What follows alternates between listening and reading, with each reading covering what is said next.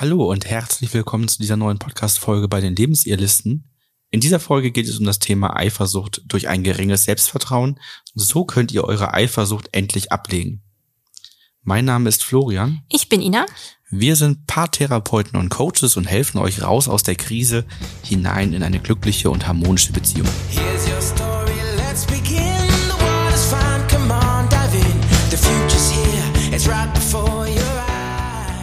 Eifersucht kann gerade für Beziehungen sehr belastend sein und schränkt beide Personen ein und führt zu unguten Gefühlen.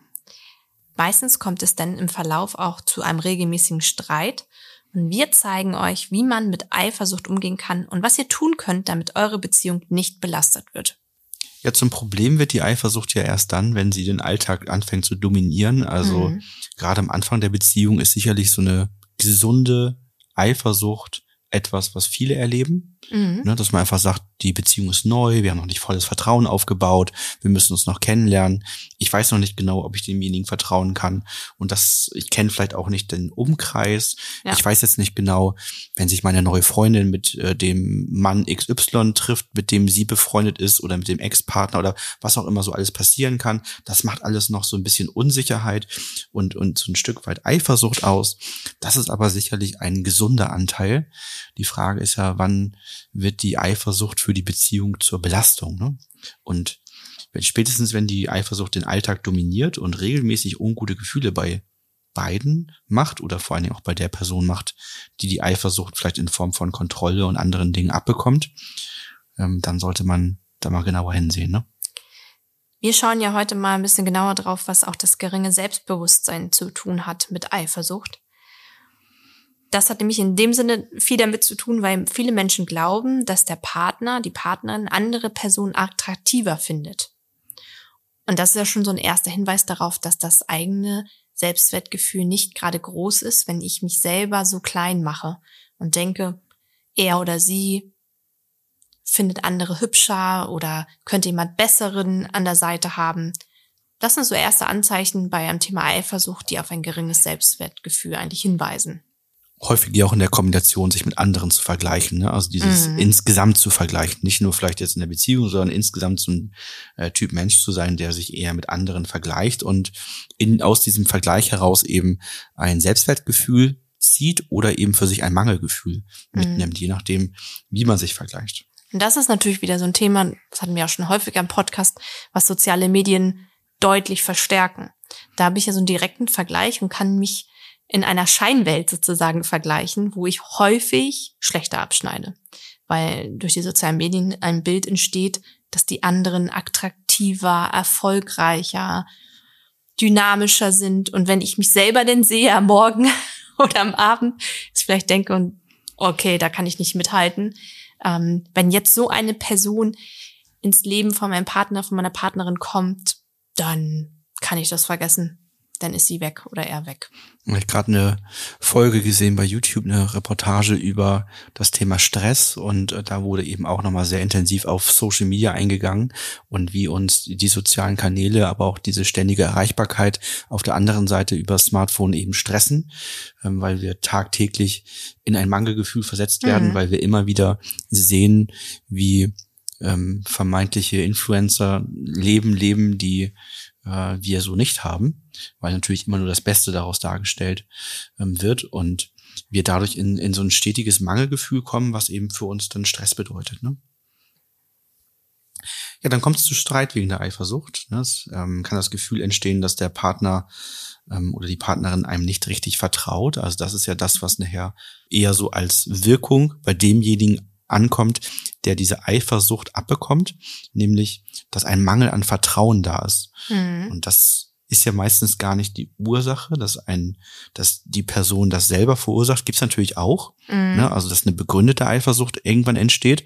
Aber wir gehen jetzt ja erstmal hier in diesem Thema davon aus, dass es eher eine unbegründete Eifersucht gibt in Form von der Partner, die Partnerin hat keinen Anlass dazu geliefert, dass man eifersüchtig sein müsste. Es gab kein Fremdgehen, keine Affäre, kein mit jemand anderem sich küssen, was auch immer, also mhm. irgendetwas oder Fremdschreiben, das würde mhm. ja vielleicht auch schon ausreichen, ähm, dass man mit jemandem schreibt und das verheimlicht hat, sondern wir stehen irgendwie in der Beziehung und es kommt zur Eifersucht, ohne ersichtlichen Grund. Und das führt dann zu unguten Gefühlen und Systemgesetzverletzungen. Also gerade beim Thema Eifersucht geht es ja auch wieder viel um Ausschluss. Also das Gefühl zu haben, ich bin im Ausschluss, ähm, ich bin nicht dran beteiligt, ich bin nicht zugehörig, ich darf etwas nicht wissen, nicht hören, nicht sehen. Und ähm, dann geht die Spirale eigentlich ja so weiter, dass man denkt, ich fühle mich nicht anerkannt, nicht wertgeschätzt, dem anderen geht es so viel besser. Also es können so ganz viele toxische Strukturen innerhalb der Beziehung entstehen, die einfach gefährlich sind, weil untereinander eine Dynamik entsteht, die nicht ein Wir-Gefühl macht, sondern zwei konkurrierende Personen oder halt noch mehrere. Ja, das können wir in den Folgen nochmal auseinandernehmen, welche Folgen das hat.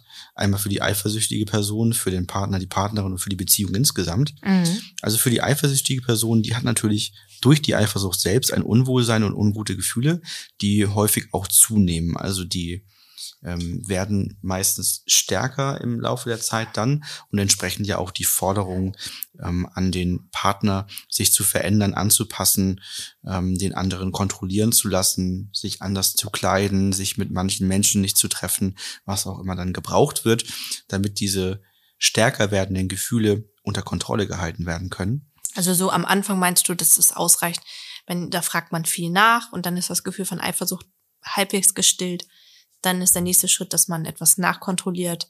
Weiterer Schritt ist, dass man den anderen durch irgendwelche ähm, elektronischen Geräte kontrolliert. ja, oder dann, dann kommen die Verhaltensregeln denkt. nachher, ne? Welche, welche Verhaltensregeln hat derjenige? Ja. Wie darf er sich kleiden? Mit wem darf er sprechen? Das kann ja die verschiedensten Ausmaße ja. annehmen. Ne?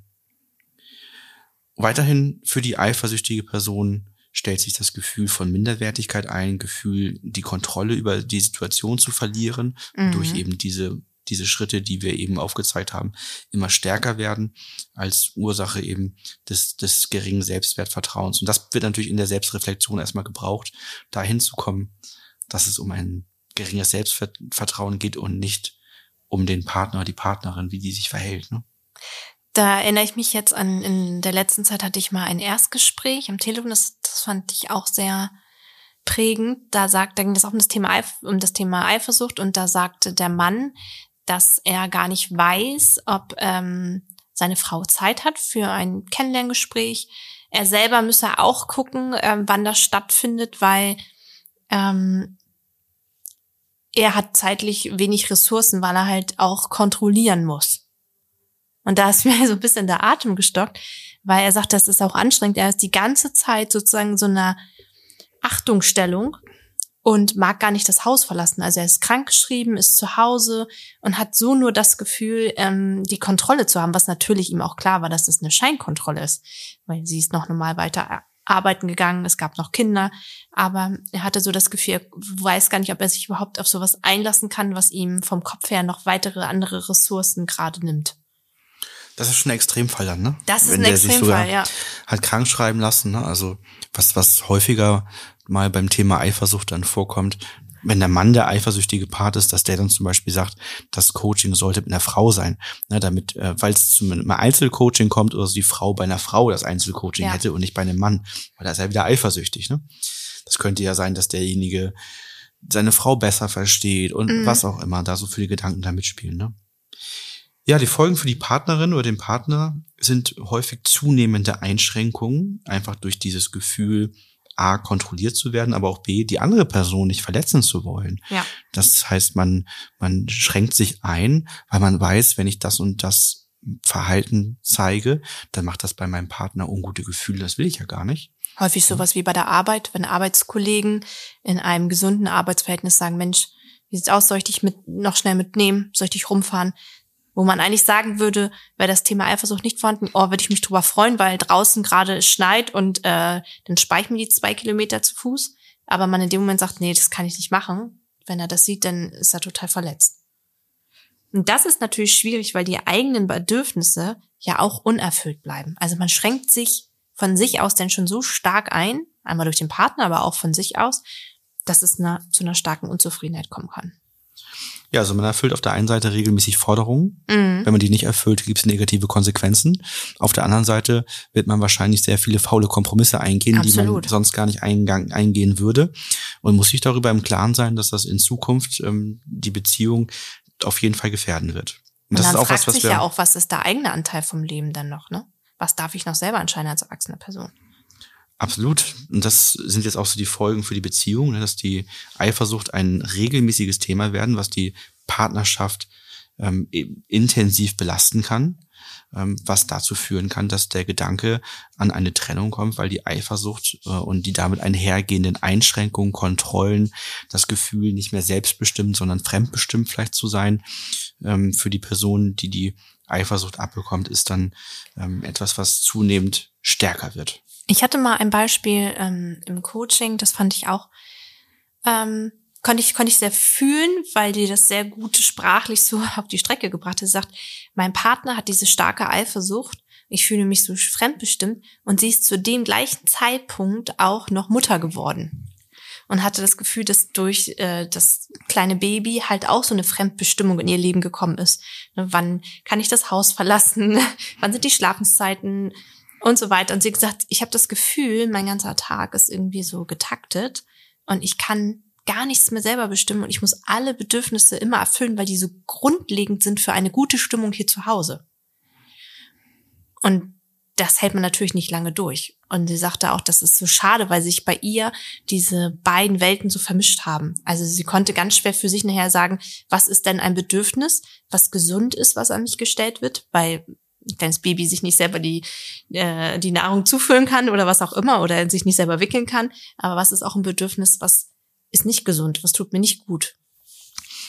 Ja, da hat sich dann sozusagen die Situation zugespitzt. Genau. Man braucht natürlich ähm, dieses Gefühl, ein, ein, gewisses Maß an Fremdbestimmung, wenn man ein Kind bekommt, muss dann Absolut. okay sein. Das weil, ist ja auch schon eine große Umstellung. Ne? Das ist eine große Umstellung und dafür braucht man die Ressourcen, ja. dass man eben sich selber in vielen Situationen erstmal zurücknehmen kann, mhm. weil die Grundbedürfnisse des Babys, die man ja auch sehr gerne erfüllen möchte, aber eben manchmal auch in, in Situationen kommen, wo es eben gerade nicht so passend ist, ja. ähm, dass man dafür die Ressourcen hat.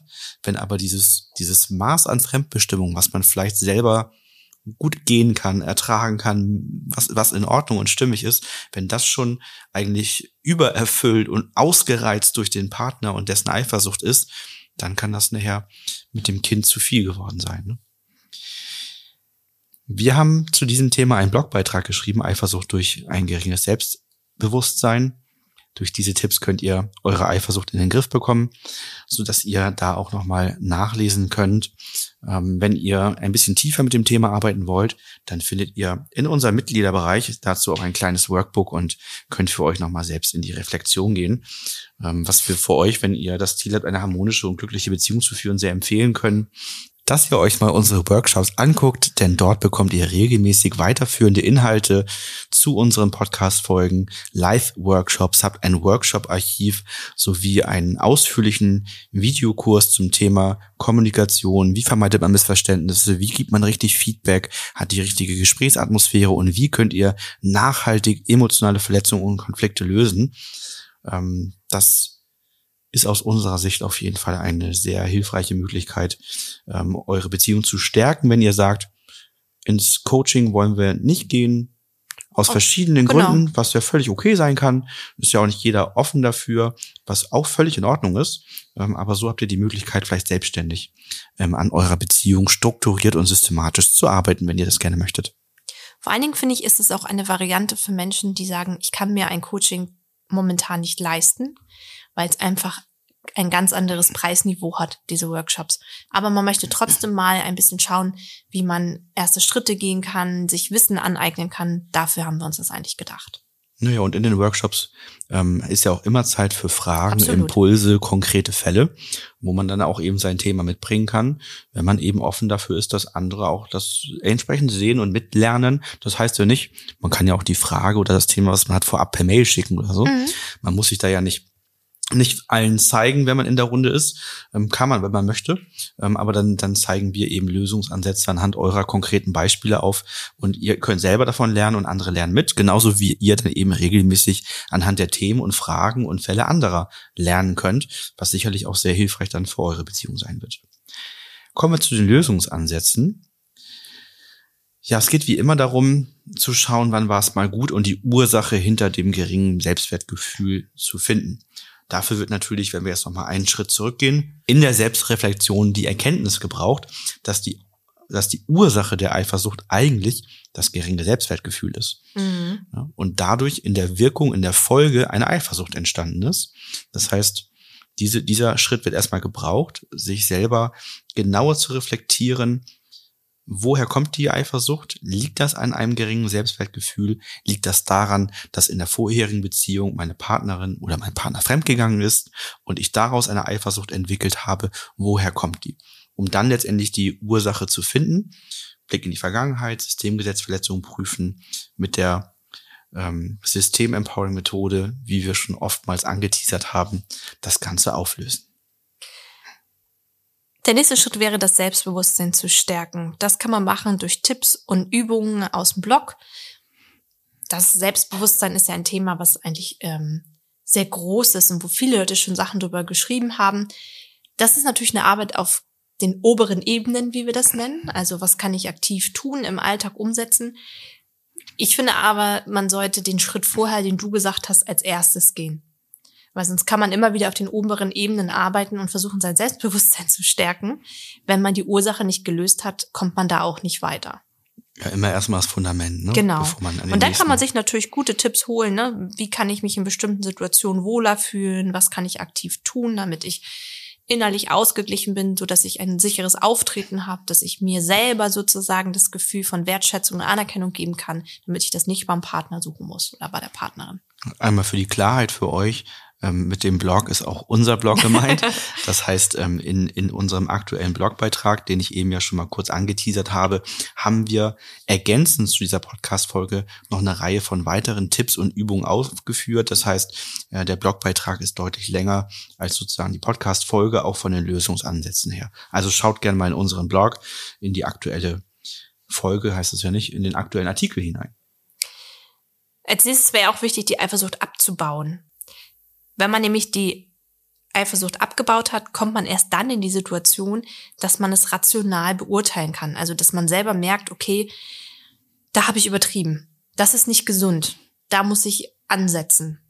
Aber das geht natürlich nur mit einer gewissen Selbstreflexion, damit ich das Gefühl habe von, was ist okay, was ist gesund, was ist normal und wo bin ich drüber, so dass das bei dem anderen ungute Gefühle macht. Und dafür auch dann den Partner die Partnerin mitnehmen mhm. und zum Beispiel zu schauen, ähm, wo gab es Kontrolle, wo gab es Vorschriften und Regeln, die gesetzt worden sind und diese auch nach und nach zu lösen, zu lockern, rauszugehen, zu gucken, was macht das. Also jetzt gemeinsam das Thema anzugehen und zu sagen, ähm, wir, wir versuchen das nach und nach alles zu lösen und zu lockern und zu entspannen und gucken immer, was macht das für ein Gefühl. Ab, genau. ab wann ist, ist da doch nochmal ein gutes Gefühl, wo man wieder tiefer ins Fundament reingehen sollte. Also das Ganze gerne als gemeinsames Projekt im Wir-Gefühl angehen. Und wichtig auch ist, dass man das nicht so macht von wegen so, ab heute ist der Neustart von sozusagen ganz vielen Limitierungen auf Null zu gehen. Das läuft meistens nicht gut, sondern sich da wirklich so runterzuarbeiten. Zu sagen, wir fangen jetzt an, das und das ist wieder möglich. Heute Abend kannst du mit deiner Freundin was essen, was trinken gehen für mein Gefühl wäre es aber schön, wenn du, wenn wir das so halten, dass du mir zwischendurch einmal schreibst oder ähm, dass du bis Mitternacht wieder da bist, aber dass man wieder Sachen möglich machen lässt und dass man zusammen als Paar, wie du schon sagst, im Wir-Gefühl daran arbeitet. Aber diese Hauruck-Methode ist immer gefährlich, weil die mit einer großen Wahrscheinlichkeit scheitert, weil der andere dann sehr schnell wieder ins Leid kommen kann und dann die Spirale von vorne losgehen. Ja, das ist wie der Jojo-Effekt beim Abnehmen. So gibt's auch dann den Jojo-Effekt in der Psyche sozusagen, wenn wir hier ähm, etwas mit Hauruck versuchen wollen zu verändern, aber eben nicht nachhaltig neue Routinen und neue äh, Möglichkeiten entwickeln, die eben auch dann langfristig funktionieren können, ähm, weil dann eben vielleicht Hauruck auf einmal ein ungutes Gefühl macht und wir in kleinen Steps vielleicht rausgefunden hätten, an welchem Punkt bin ich mhm. noch nicht bereit, äh, bis wohin kann ich gehen und dann kann ich vielleicht schon 60, 70 Prozent des Weges schaffen und 60, 70 Prozent wieder dieser ganzen Regeln und Vorschriften dann, dann sein lassen, aber die letzten 30, 40 Prozent gehen vielleicht noch nicht, dafür muss ich vielleicht doch noch mal mehr an mir selber arbeiten. Genau, Einzelcoaching-Thema wäre Aber erstmal dahin kommen, ne? So. Ja, schön, dass ihr wieder dabei wart bei dieser Podcast-Folge. Wir sind am Ende. angekommen. Wir freuen uns sehr, wenn ihr uns auf unseren anderen Kanälen folgt oder auch wenn ihr uns eine E-Mail mit einem Vorschlag für ein neues Thema schickt. Äh, wir bekommen in letzter Zeit immer mehr E-Mails für neue Themenvorschläge, die wir dann sehr gerne in unseren Themenplan mit einarbeiten. Also schreibt uns einfach eine Mail an podcast.lebensidealisten.de, wenn ihr einen speziellen Themenwunsch an uns habt. Vielen Dank fürs Zuhören. Bis bald.